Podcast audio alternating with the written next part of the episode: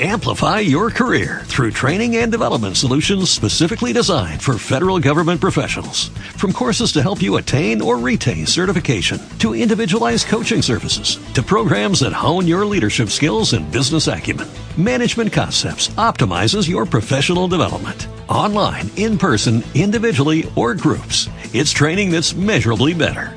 Learn more at managementconcepts.com. That's managementconcepts.com. Estamos tratando un tema que nos atañe a todos sobre cómo prosperar. ¿Cuántos quieren prosperar? Pero bíblicamente, no con rollos de aquellos, ¿verdad? Y el eh, jueves pasado que iniciamos les hablé sobre la importancia del trabajo, ¿se acuerdan? Hoy el tema que voy a tratar, el subtema se llama el trabajo como estrategia de Dios. El trabajo como estrategia de, Dios. Dice Génesis 2.15 que tomó pues Jehová Dios al hombre y lo puso en el huerto del Edén para que lo labrara y lo guardase, para que trabajara el huerto. Es decir, cuando, inmediatamente después de la creación de Adán, Dios lo pone a trabajar. En el Salmo 104, en el versículo 23, dice de la siguiente manera, Salmo 104, versículo 23 y 24, dice, sale el hombre a su labor y a su labranza hasta la tarde. Cuán innumerables son tus obras, oh Jehová, hiciste todas ellas con sabiduría. La tierra está llena de tus beneficios. Vemos en este salmo cómo David se refirió al trabajo como una muestra de la sabiduría de Dios. ¿Para qué quiere un montón de flojonazos, verdad? Y David lo entendió y dijo, cuán innumerables son sus obras, qué sabiduría de Dios cuando el hombre, qué, qué bonito dice, cuando el hombre sale a su labor, a su trabajo. El eh, Salmo 1 dice, bienaventurado cuando comas del fruto de tus manos.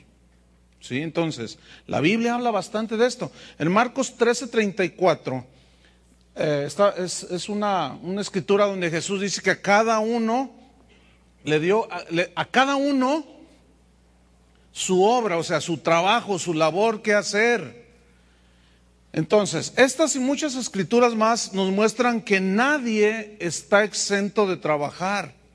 Porque el que no quiere trabajar, díganlo fuerte, que no coma, que no coma. Entonces, cada, a cada uno Dios le dio una tarea diferente, un trabajo a realizar. Algunos son doctores, otros son herreros, otros son choferes, otros arquitectos, otros comerciantes, otros san, eh, empresarios. ¿Dije zánganos? No, Dios no quiso eso. Otros son empresarios, otros son obreros, otros son vendedores. Miren, todos, absolutamente, a todos Dios nos dio una tarea aquí en el mundo para realizar.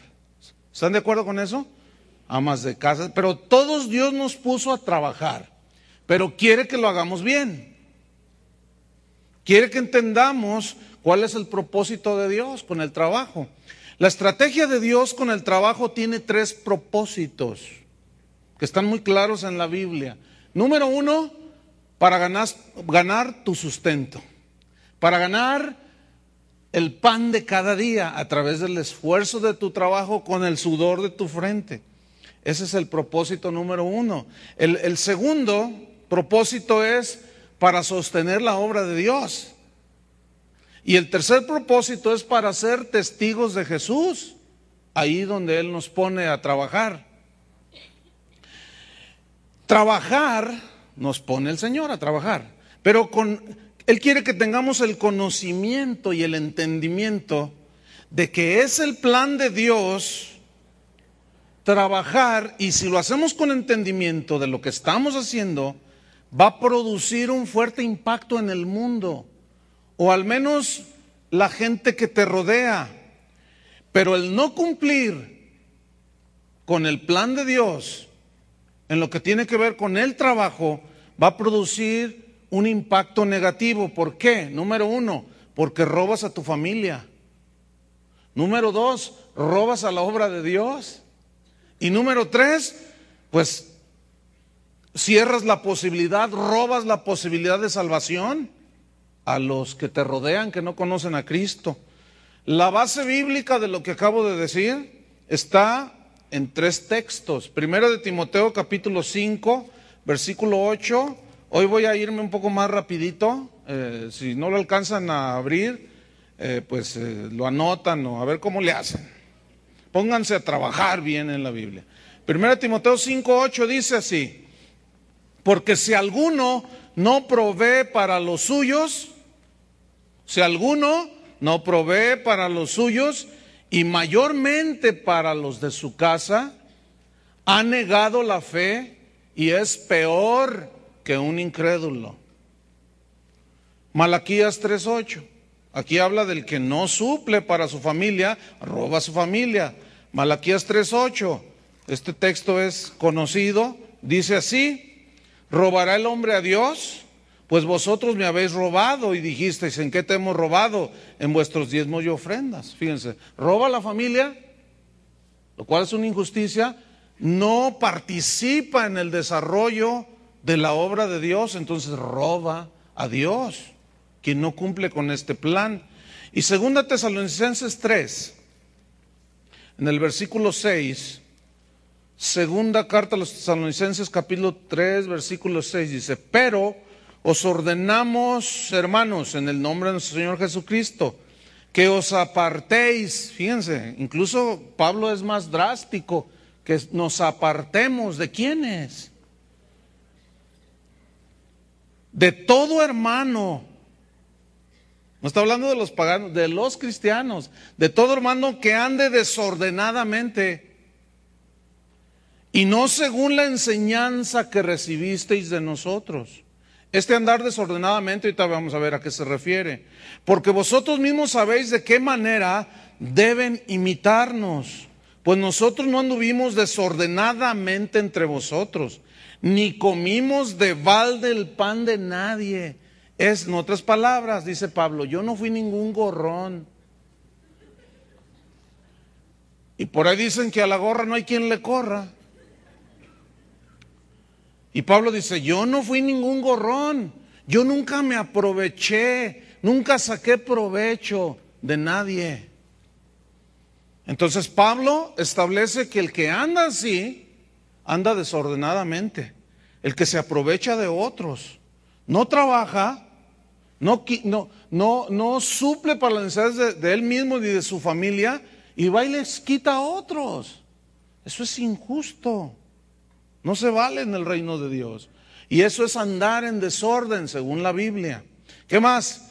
Dice, ni comimos el pan de balde de nadie, sino que trabajamos con afán y fatiga día y noche. No quiere decir que no dormía. Está hablando de que él se esforzó en trabajar. En el equilibrio que veíamos la semana pasada. Para no ser gravosos a ninguno de vosotros. ¿Ven? Versículo 9. No porque no tuviésemos derechos, sino para daros nosotros mismos un ejemplo para que nos imitaseis. ¿Un ejemplo de qué? De trabajo. ¿Están comprendiendo? Un ejemplo de diligencia en el trabajo, de cumplir con las responsabilidades. Versículo 10, porque también cuando estábamos con vosotros, os ordenábamos esto, si alguno no quiere trabajar, tampoco coma.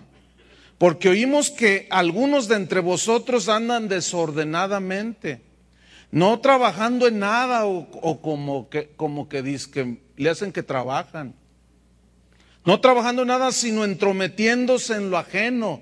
Ese entrometiéndose en lo ajeno es en, las, en, en la provisión que le da Dios a otra familia y llega el entrometido y con lisonjas y le pone carita de fíjate que y préstame y no tengo y dame y ahí andan.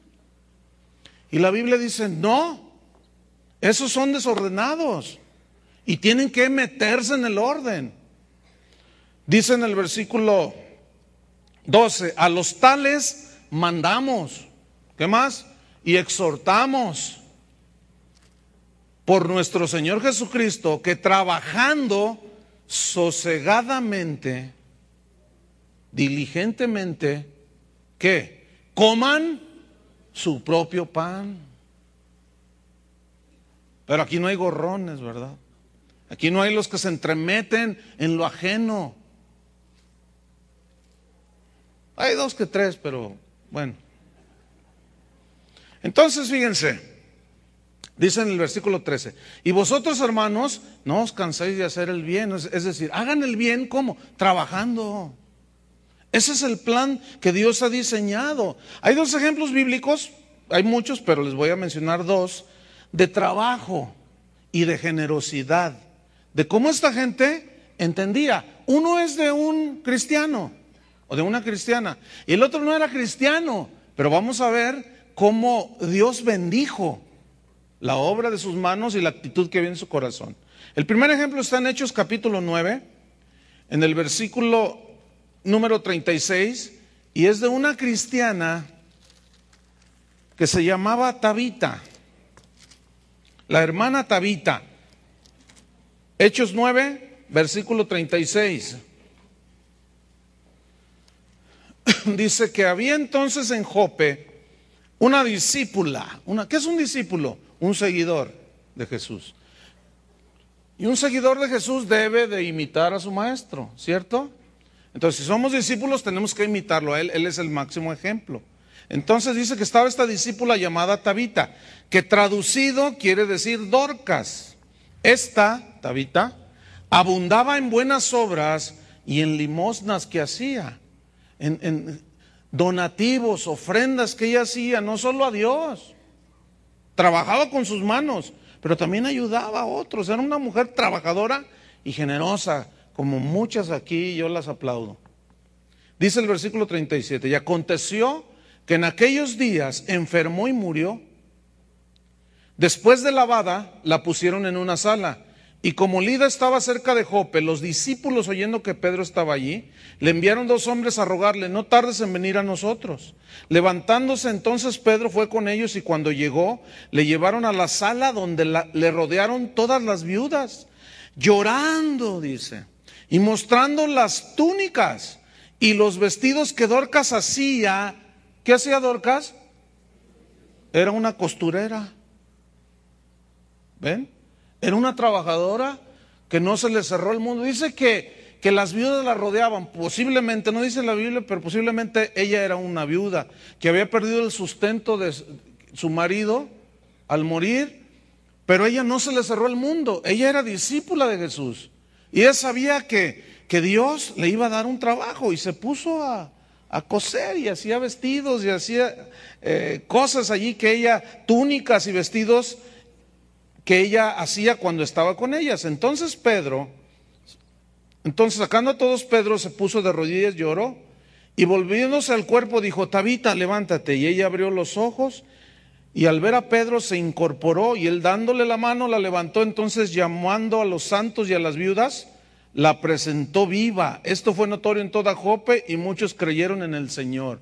Algunos que se mueren, me imagino que de esos que andan desordenados, no, ahí déjalo.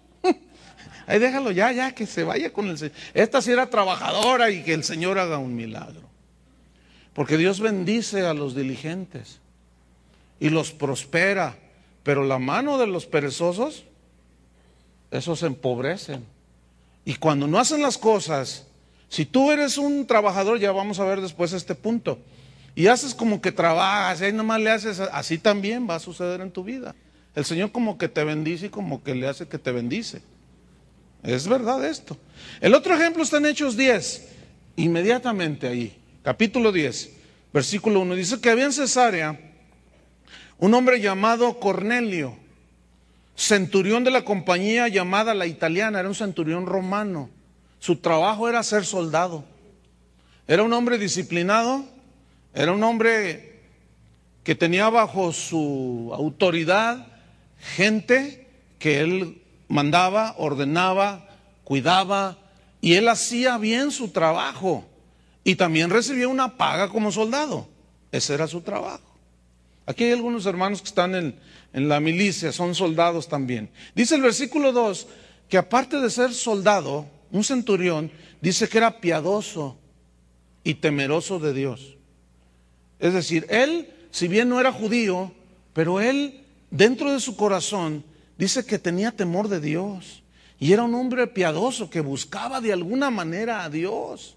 Aquí, en esta historia, él todavía no es cristiano. Y luego dice, era temeroso de Dios con toda su casa. Fíjense, no era cristiano y enseñaba el temor de Dios a su familia. Explícame eso. Porque Dios ha puesto en la conciencia de los hombres y en el corazón eternidad. Y de alguna manera él sabía que había un Dios. Pero ¿qué más hacía este hombre? Y que hacía muchas limosnas al pueblo. Y oraba a Dios siempre. Al Dios que no conocía, oraba. Dice en el versículo 3, este vio claramente en una visión, como a la hora novena del día, que un ángel de Dios entraba donde él estaba y le decía, Cornelio. Y él mirándole fijamente y atemorizado, por supuesto, imagínense, dijo, ¿qué es, Señor? Y le dijo, tus oraciones y tus limosnas han subido para memoria delante de Dios. Era un hombre que llegó a estar en autoridad y está registrado en la Biblia como un hombre que cumplía en su trabajo. Y Dios lo bendijo. Fíjate, fíjate, él dice la Biblia que las oraciones y su generosidad llegó hasta Dios. Pero ¿cómo él iba a dar si flojeaba en el trabajo? ¿Cómo él iba a ser generoso si él no ponía todo su esfuerzo en lo que él hacía? Entonces vemos estos y muchos ejemplos más de cómo la estrategia de Dios para nosotros es el trabajo. Ahora vamos a adentrarnos un poco más. Vamos a Daniel capítulo 9. vamos al profeta Daniel en el capítulo 9, en el versículo número 23. Daniel 9, 23. Dice así, al principio de tus ruegos fue dada la orden y yo he venido para enseñártela porque tú eres muy amado. Eh, aquí tiene una visión de un ángel. Dice, tú eres muy amado, amado de Dios, por supuesto. Entiende pues la orden y entiende la visión, porque le estaba dando revelación de los, de los acontecimientos de los días finales. Pero lo que yo quiero subrayar es lo siguiente la visión que él estaba teniendo, el mensaje de Dios era, tú eres muy amado. Pues tú también eres muy amado, ¿no es cierto? De tal manera amó Dios al mundo y tú estás en el mundo, estamos aquí en la tierra y todos somos amados de Dios. Ok, subrayen eso. Es más, digan todos amado de Dios. Ahora di, yo soy amado de Dios. Porque esa frase va a ser muy importante. Ahora, capítulo 10 de Daniel, versículo 11. Y me dijo, Daniel, varón muy amado aquí enfatiza un poco más. Daniel, varón muy amado, está atento a las palabras que te hablaré y ponte en pie porque a ti he sido enviado ahora. Mientras hablaba esto conmigo me puse en pie temblando. Pero otra vez el mensaje, el ángel le dice, Daniel, muy amado. Y vamos al versículo 19. Tres veces le dice y me dijo, muy amado, no temas. La paz sea contigo, esfuérzate y aliéntate. Y mientras él me hablaba, recobré las fuerzas y dije, hable mi Señor, porque me has fortalecido. Si ustedes notan, en esos tres textos aparece la frase, primero, amado, después, muy amado, después, muy amado, y no temas. ¿Por qué Dios le dijo todo? ¿Por qué le decía, mira, le repitió tres veces con el propósito de que el temor se fuera de la, de la, vida de Daniel por lo que él estaba pasando o iba a pasar. Ahora bien, ¿qué pasó con Daniel? Dice aquí el mismo libro de Daniel que él fue llevado cautivo, ¿se acuerdan? ¿A dónde fue llevado cautivo? A Babilonia. Y ahí, en Babilonia, fue puesto a trabajar en la corte del rey, ¿cierto? Ahí Dios lo llevó. Bien, aquí hay una reflexión que quiero yo, a manera de una, eh, pues una reflexión y que usted piense esto. Ok, Dios lo ama mucho, es el propósito de Dios el trabajo, Pero ¿por qué Dios permitió que fuera llevado cautivo Daniel? Y trabajar en la misma corte del rey. Parece algo contradictorio de parte de Dios que Él llame a sus hijos a vivir una vida santa, apartada del pecado, y luego te ponga, nos ponga a trabajar en un ambiente pagano. ¿No les parece algo como contradictorio? Dice, tú eres mi hijo, eres muy amado. Y luego nos pone a trabajar en un lugar rodeado de gente horrible por cómo viven, llenas de pecado. Parece una contradicción, eres muy amado. La mayoría de las ocupaciones, digo la mayoría porque hay ocupaciones que no son uh, legítimas, pero la mayoría de las ocupaciones laborales son legítimas, la mayoría, la gran mayoría. Pero el ambiente en esos lugares de trabajo es tan corrupto que muchos cristianos se confunden en su mente. Y al no entender que es el plan de Dios que tú trabajes para que ganes tu sustento, para que apoyes la obra de Dios y seas luz. ¿Qué no dijo Jesús que, que éramos la luz del mundo? ¿Luz para quién? Para las tinieblas. Y si nos apartamos, entonces ¿cómo vamos a hacer luz? Y ahí es donde muchos cristianos se confunden acá, en su mente. No saben ubicar las cosas y luego piden oración y dicen, pastor, ore por mí para que Dios me saque de ese trabajo. Porque mis compañeros, mire, uno es, es un seguidor de Walter Mercado. Otra es una señora tan loca, se acuesta con todos ahí. Y a mí ya se me insinuó. Eh, fuman marihuana, son adúlteros, hay dos homosexuales, hay tres lesbianas. Pastor, ore por mí para que Dios me dé otro trabajo. Y yo siempre les digo, no, no voy a orar por ti para que Dios te dé otro trabajo. Ahí te puso Dios y no lo entienden. ¿Para qué quieres que ore, que te dé otro trabajo si te va a meter en otro lugar donde la gente es igual? Mejor quédate allí. ¿Están entendiendo? Entonces, mientras no comprendamos el plan de Dios, no vamos a cumplir con inteligencia y sabiduría lo que Dios ha diseñado. Entonces, no, no, no, no, no se confundan, hermanos. Es fácilmente comprensible que en cualquier centro de trabajo, en el que sea, en el taller más sencillo, en la fábrica más grande, en la empresa más de más eh, renombre donde sea. En el hospital más sencillo como en el más acá, eh, donde van los ricos, los que tienen para pagar millones de pesos cuando les da gripe. Pero en cualquier centro de trabajo el nombre de Dios se toma en vano, ¿no es cierto? En cualquier centro de trabajo se cuentan chistes obscenos, rojos, colorados. En cualquier centro de trabajo el robo la tranza, porque el que, el que no tranza no avanza, acuérdense. El robo, la tranza, la mentira, son comunes. Son comunes. Es normal. Las mujeres se visten provocativas en todos lugares. Y a veces vienen a la iglesia así. Pero eso es otra cosa. El adulterio es muy normal. Oye, supiste que se metió aquel con aquella. Ay. Y no los cachó la esposa. No, es retonta. El homosexualismo, el lesbianismo es tan natural ya. Eso está en todos lados, hermanos. La infidelidad, el egoísmo, todo lo peor está en todos lados, porque todo eso lo trae la gente. Y donde tú trabajas, hay gente.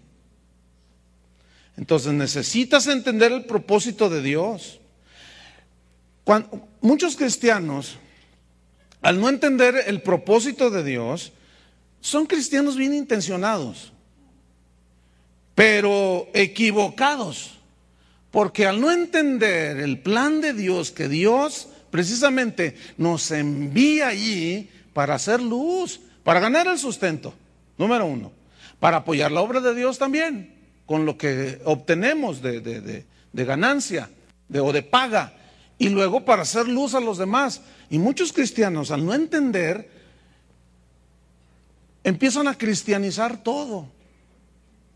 El café cristiano, la librería cristiana, todo cristiano, el colegio cristiano, eh, todo, empiezan a cristianizar todo. ¿Por qué? Porque, ay, pues para que yo, yo los he escuchado, ¿no? Cuando dicen, y a veces hay algunos hermanitos bien intencionados, pastor, fíjese que Dios me puso en el corazón poner un restaurante cristiano. Oh, qué suave, ¿no? Yo ya sé por dónde va. Es que, mire, uno llega a los restaurantes y hay de todo. Y ay, no, dice. Y Dios me puso en mi corazón, me habló claramente en un sueño. Me dijo que pusiera un restaurante cristiano. Así, ¿y qué vas a hacer en el restaurante cristiano? Pues mire, el propósito es para que los hermanos pues no vayan al McDonald's ni a ningún lugar de esos y que vayan ahí y en un ambiente cristiano y Chuy García ahí con su guitarra cantando y luego Julio le hace segunda acá y, y pues un ambiente así bonito. Le digo, oye, ¿y si un día va uno que no es cristiano y fuma? Ay, pues no lo vas a dejar entrar. Te van a decir que lo estás discriminando. No, es un rollo, hermanos. ¿Cuál, cuál restaurante cristiano ni qué nada? Cálmense. Cálmense. ¿Qué es eso? Eso es, están bien, son muy bien intencionados. Pero ese no es el plan de Dios, hermano. Ese no es el plan de Dios. ¿Qué dice la Biblia? A mí me interesa lo que dice la Biblia respecto a esto, ¿no es cierto? Bueno, vamos a ver, Santiago 1.27. Este, este asunto de querer cristianizar todo, bueno, eh, eh, a, finalizar, finalizando el primer siglo, comenzó esta distorsión de tratar de cristianizar todo. Santiago 1.27, al no entender el propósito de Dios, pues gente bien intencionada pensaban que apartarse del mundo era irse a la montaña y así fue como algunos se alejaban de la civilización, se trepaban en un árbol, y así fue como salieron los monasterios, pensando que así se apartaban del mundo, pero nunca entendieron que el mundo se lleva en el corazón. En fin, Santiago 1, 27, vamos a ver qué dice la Biblia. Dice, la religión pura y sin mácula delante de Dios el Padre es esta. Fíjense qué simple visitar a los huérfanos y a las viudas en sus tribulaciones y guardarse sin mancha del mundo.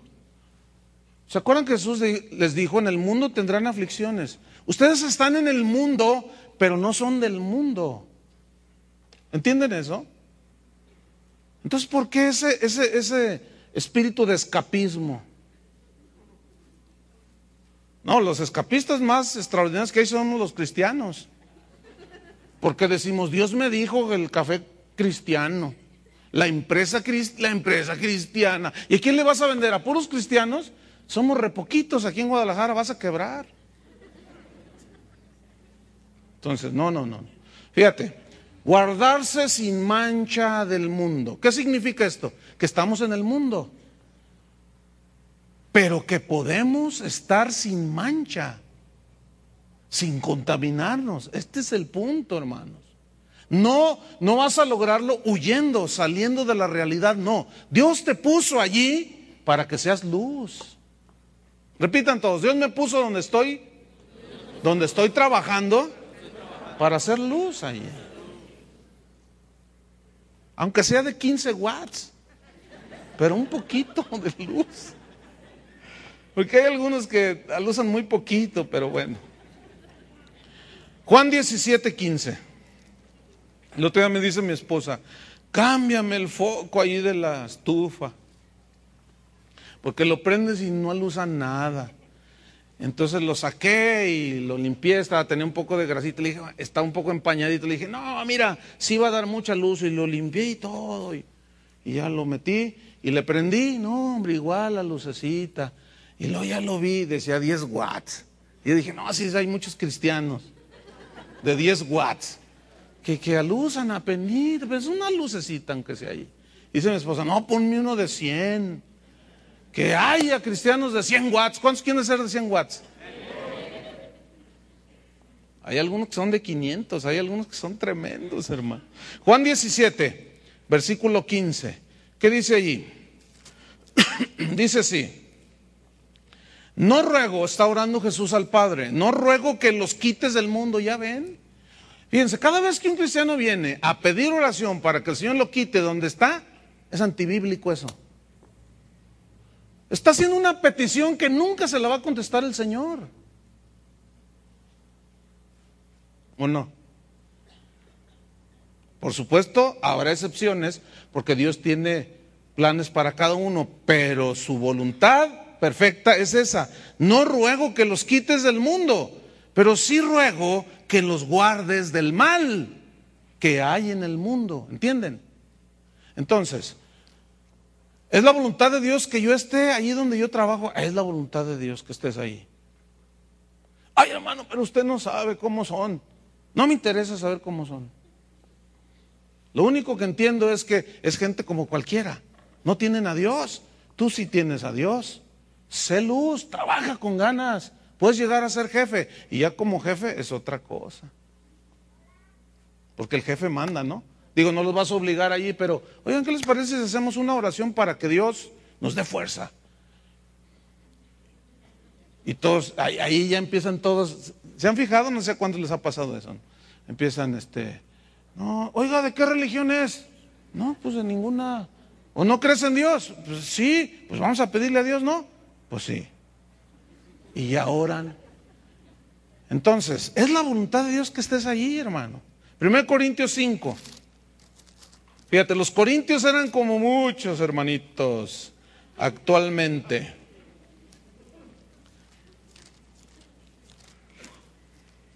Primero Corintios capítulo 5, en el versículo 9. Los corintios, corintios no habían entendido esto. Y Pablo les tiene que escribir y les aclara y les dice, os he escrito por carta para que no os juntéis con los fornicarios. Pero luego él les aclara, versículo 10. Miren, ¿me entendieron mal? Yo les escribí para que no se junten con los fornicarios, pero no absolutamente con los fornicarios de este mundo, o con los avaros, o con los ladrones, o con los idólatras, pues en tal caso es necesario salir del mundo. ¿Entendieron mal? Mire, hay pastores que le dicen a la gente, aléjate, aléjate. No les hables a tus compañeros de trabajo. Tú llega, haz tu trabajo y salte. Eso no es lo que dice la Biblia, ¿cierto? Hay muchas cosas que se pueden hablar. Cuando yo empezaba a evangelizar a mi familia, que son de San Luis Potosí, en la mañana les contaba a los estudiantes de la escuela bíblica que eh, tengo una tía que es de esas que cantan, bailan, hacen bailar, toman, fuman, de todo. Tremenda la tía. Entonces, eh, yo ya les había compartido en otras ocasiones y llegué a una fiesta familiar hace años de esto. Entonces, cuando yo entro y me ve la tía, dice, ¡ah, ya vino el sobrino! Le hizo así, porque estaba baile y baile, ¿no? Dice, ya nos aguadaste la fiesta, sobrino. Yo le dije, tía, por favor, tome todo lo que quiera fume todo lo que quiera, brinque todo lo que quiera. Pues yo qué? No, es que no puedo viéndote. Le digo, bueno, pero yo, yo qué, le prohíbo yo, ¿qué? No, no, no, sobrino, ya nos aguardaste la fiesta y se sentó, toda agüitada. Y yo convivía con la familia y estaba la fiesta allí. Y yo con mi Coca-Cola. Y llegaba el otro tío, échale, don Pedro, échale, don Pedro. está bien así, tío, con eso. O sea, miren, hermanos, podemos convivir con la familia, pero lo que pasa es que se enojan algunos de los otros. Y luego tú te enojas y empiezas, pues vete al infierno. Y pues ya se pelea ahí la cosa. No, no, no. Es la familia, hermanos. No podemos apartarnos de ellos. Fíjense, hay, hay pastores que aconsejan que no vayan al funeral de la abuela. Si era la matriarca, ¿cómo no van a ir? Pero es que hay ídolos ahí. ¿Qué? Los ídolos no son nada. Ustedes ya llevan a Cristo en su corazón y no se van a ir a postrar ante nada. Y hay gente que, hay pastores, ministros, líderes que enseñan mal a la gente, hermanos. Y mal entienden el significado de apartarse del mundo. Entonces Jesús dice, no te ruego que los quites del mundo, sino que los guardes del mal que está en el mundo. Y debemos de confiar en esa oración de Jesús, porque la hizo a favor nuestro. Amén. Entonces, Pablo les aclara a los corintios, no, no, no, no, no, mire, yo ciertamente les dije así, pero no. Más bien, dice en el versículo 11, más bien yo les escribí, es al revés, ustedes lo entendieron al revés. Más bien yo les escribí que no se junten con ninguno que llamándose hermano fuere fornicario o avaro, idólatra, maldiciente o borracho o ladrón. Hay muchas formas de robar, ¿eh? Hay formas cristianas de robar. ¿Formas cristianas de robar? Sí. Oye, hermano, el Señor me dijo que, pues usted me va a bendecir. Ah, mira. No, esa es una forma cristiana de, robar. Dice, no, no, más bien yo les escribí que no se junten con ninguno que llamándose hermano fuera esto. Y, todavía es más drástico, Pablo, aquí sí. Con el tal, ni aún comáis. Porque es indigno que alguien que se llame cristiano viva de esa manera. Entonces, ¿estamos captando el mensaje? Ok. Los cristianos entonces, salud, somos enviados al mundo. ¿A dónde somos enviados? Al mundo. No somos enviados a un lugar santo, un lugar donde todo así bien bonito y pura música cristiana. Hombre, a veces hay una música horripilante. Miren, antes de yo de, trabajar en el ministerio, porque es un trabajo, ¿eh? Hay algunos que dicen, ay, los pastores no trabajan, nada. ¿No trabajamos? Bueno, hay algunos que no se levantan a las 12 del día, de veras da, vergüenza, pero hay de todo en la viña del Señor. Pero antes de trabajar en el ministerio, yo trabajé como cualquiera, en empresas, en hoteles, en lugares. Y yo sé lo que les estoy diciendo. Hay de todo. Entonces nadie me puede decir a mí que no se puede. Si yo pude, ¿por qué tú no? Tú eres más inteligente que yo. ¿O no?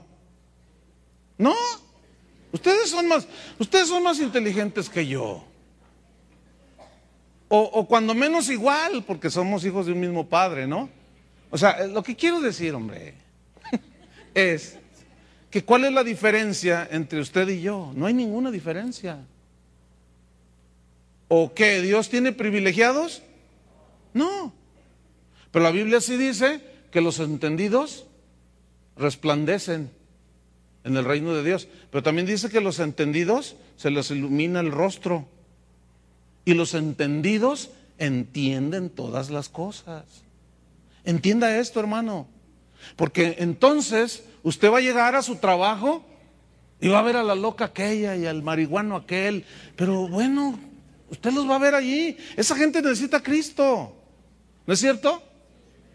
Entonces usted va con un corazón, pero no con un corazón de, condenación hacia ellos. Nunca se nos olvide de dónde nos sacó el Señor.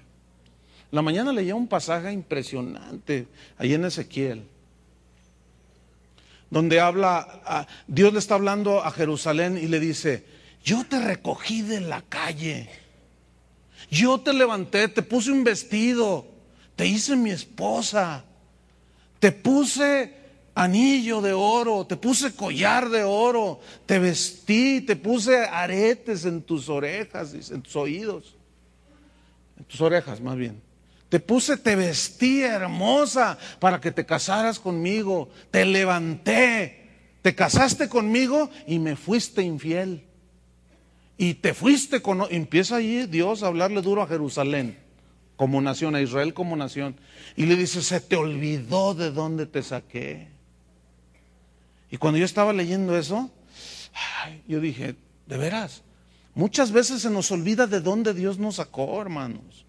Y luego ya nos volvemos muy dignos. Como si por nuestros méritos salimos de ahí. Fue Dios el que nos sacó de allí, ¿no es cierto?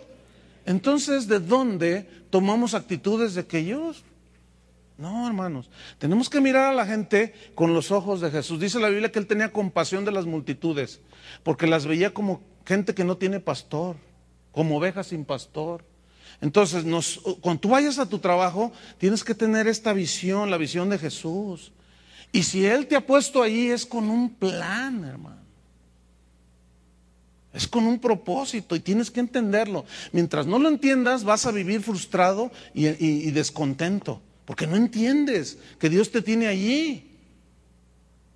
Ay, es que es mi cruz. Ah. entiéndelo, no es tu cruz, es tu tarea, es tu labor, porque, y luego más como están ahorita los trabajos tan escasos, no es para que andes ahí en uno y luego en otro, buscando el lugar ideal, donde nadie diga una mala palabra, donde... Y luego, como las cosas están poniendo cada vez peor, antes, fíjate, yo recuerdo que entraba a algún, algún supermercado como Gigante, Walmart y eso, y los empleados bien amables, y ahora enfrente de ti dicen cada barrabasada, y ya, como, ya, ya, no hay, ya, ya no hay nada. ¿Y qué? ¿Ya no hay que ir a comprar la leche ahí? Bueno, pues tú entras y compras tu mandado y oyes todo aquello. Ahora estás en el alto y últimamente aquí se ha dado de que te reparten tarjetitas de prostitutas. Mujeres desnudas allí con el teléfono. Llámame. Y, y, te dan. Y yo he optado por llevar un puño así de folletos y este, y, entonces, te tocan, le digo, tú me das uno y yo te doy uno. Órale. Entonces yo le doy uno, lo recibo y yo bajo el vidrio, ya que ya lo hice bolita acá, y lo tiro. Traigo una bolsita allí. Y se van con el folletito así, miren. De esos de los que nos da el hermano de Abdiel. Y, como están mejor que sus tarjetitas esas, se van así y se sientan. Yo los he visto y están leyendo el folleto. Pero ya ahorita es por todos lados, hermano. Hasta en la televisión. Ahora mientras más palabrotas dices, es mejor. Es de moda. No, las cosas están peor, pero hermanos, podemos estar en el mundo y Dios nos puede guardar sin mancha. ¿Cuántos lo creen? Debemos de creer eso. Finalizamos el, el tema.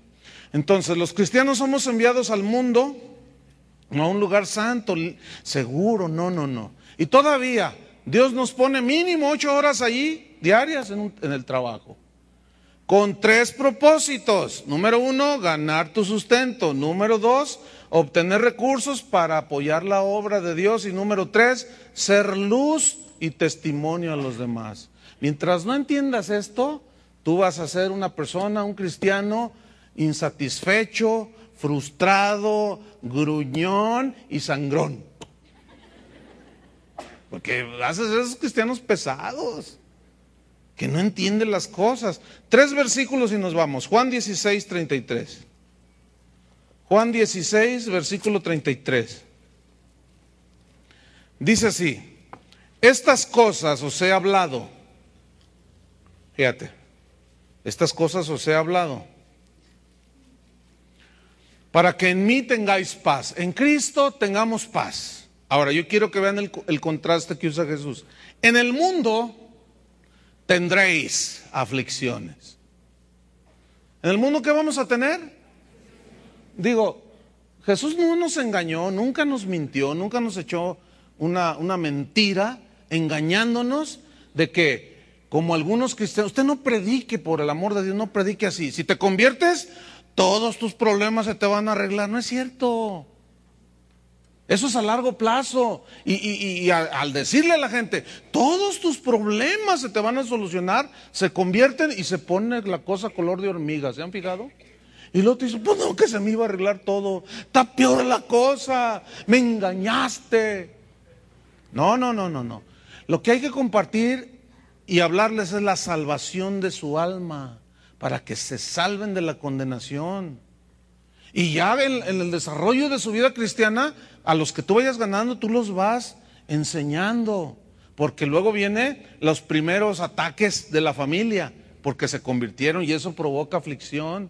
y provoca sufrimiento en los cristianos y hay que ayudarles a que salgan de estos, pero tenemos que ser inteligentes. Según Jesús aquí dice que sin duda en el mundo tendremos aflicción, pero luego él dice un verbo, menciona un verbo muy importante, confiad. Confíen que yo he vencido al mundo. ¿Y quién vive dentro de ti? Cristo. Y si Cristo vive dentro de ti, Él nos ha dado la capacidad, puesto que vive el Espíritu Santo en nosotros, de vencer a quién? Al mundo, hermano. Vencer al mundo. Primero Juan 5, 4. Dos textos y nos vamos. Primero Juan 5, 4. Se los leo.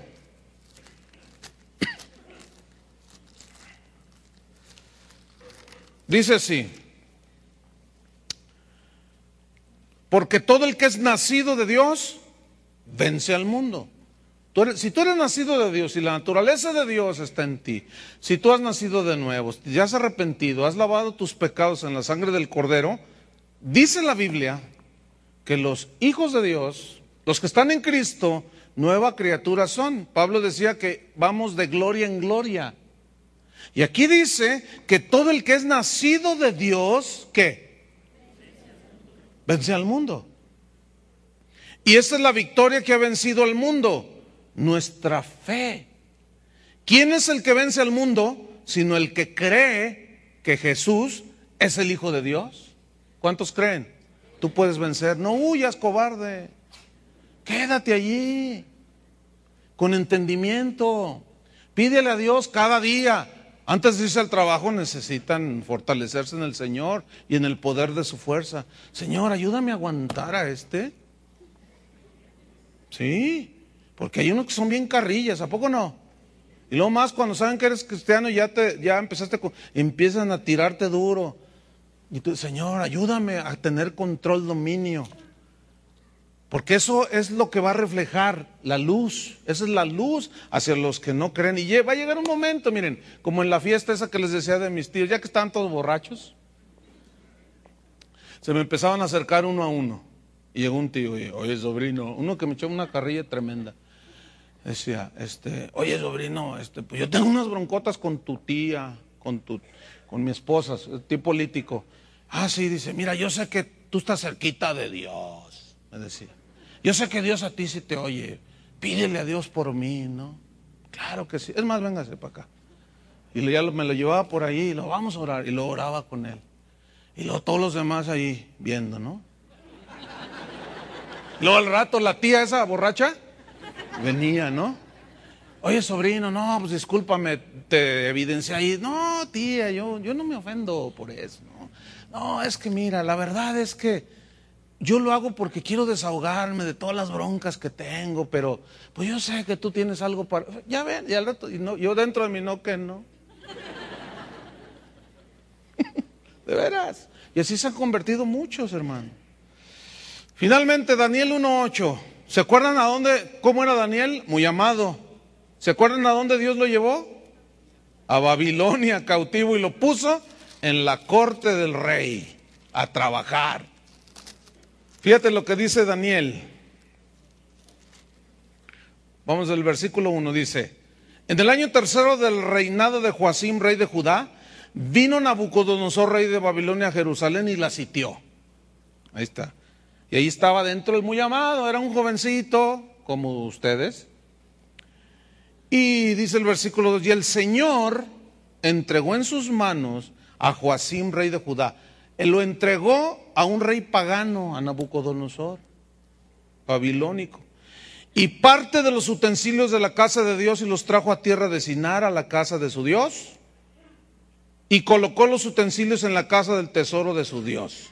Y dijo el rey a Aspenaz, jefe de sus eunucos, que trajese de los hijos de Israel, del linaje real de los príncipes, muchachos, en quienes no hubiese tacha alguna, de buen parecer, enseñados en toda sabiduría, sabios en ciencia y de buen entendimiento e idóneos para estar en el palacio del rey. Y que les enseñase las letras y la lengua de los caldeos. Y les señaló el rey ración para cada día de la provisión de la comida del rey y del vino que él bebía y, y que los criase tres años para que al fin de ellos se presentasen delante del rey. ¿Para qué? Nomás para estar así, no, para servir en la corte del rey, para trabajar en la corte del rey. Versículo 6. Entre estos estaban Daniel,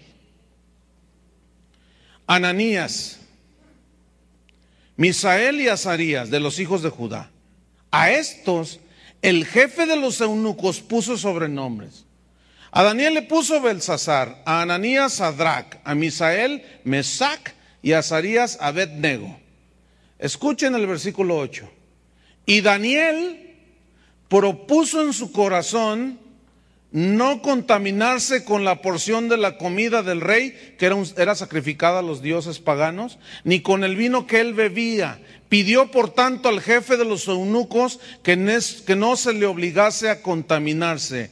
Y puso Dios a Daniel en gracia y en buena voluntad con el jefe de los eunucos. ¿Por qué Dios le dio gracia a Daniel?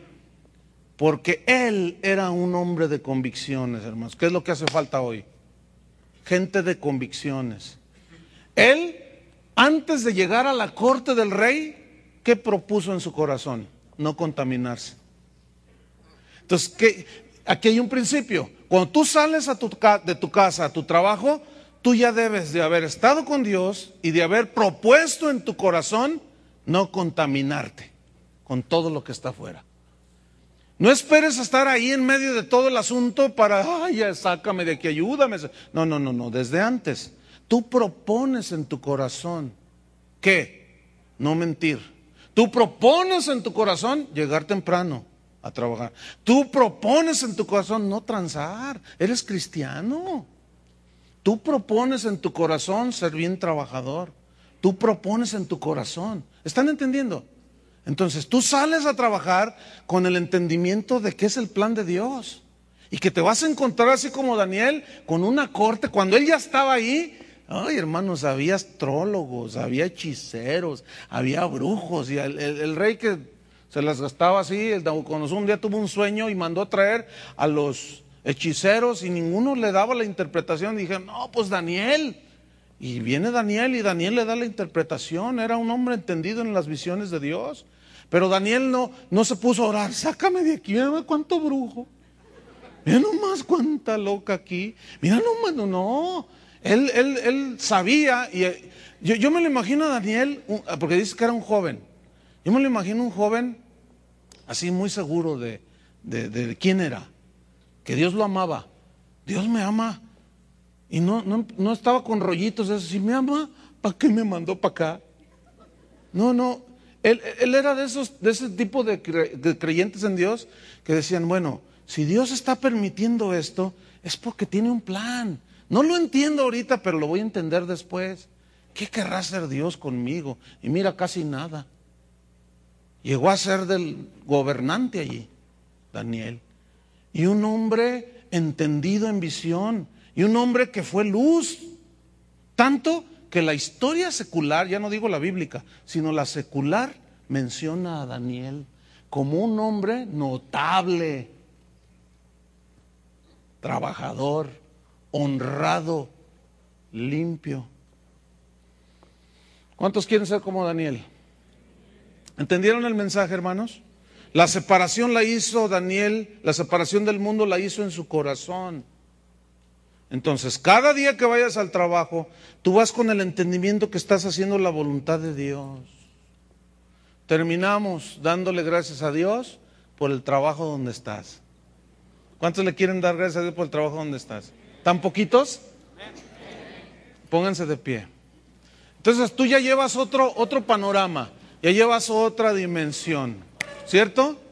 Que Dios bendiga tu trabajo, Dios bendiga la obra de tus manos, que seas luz, que Dios te guarde de la maldad de este mundo.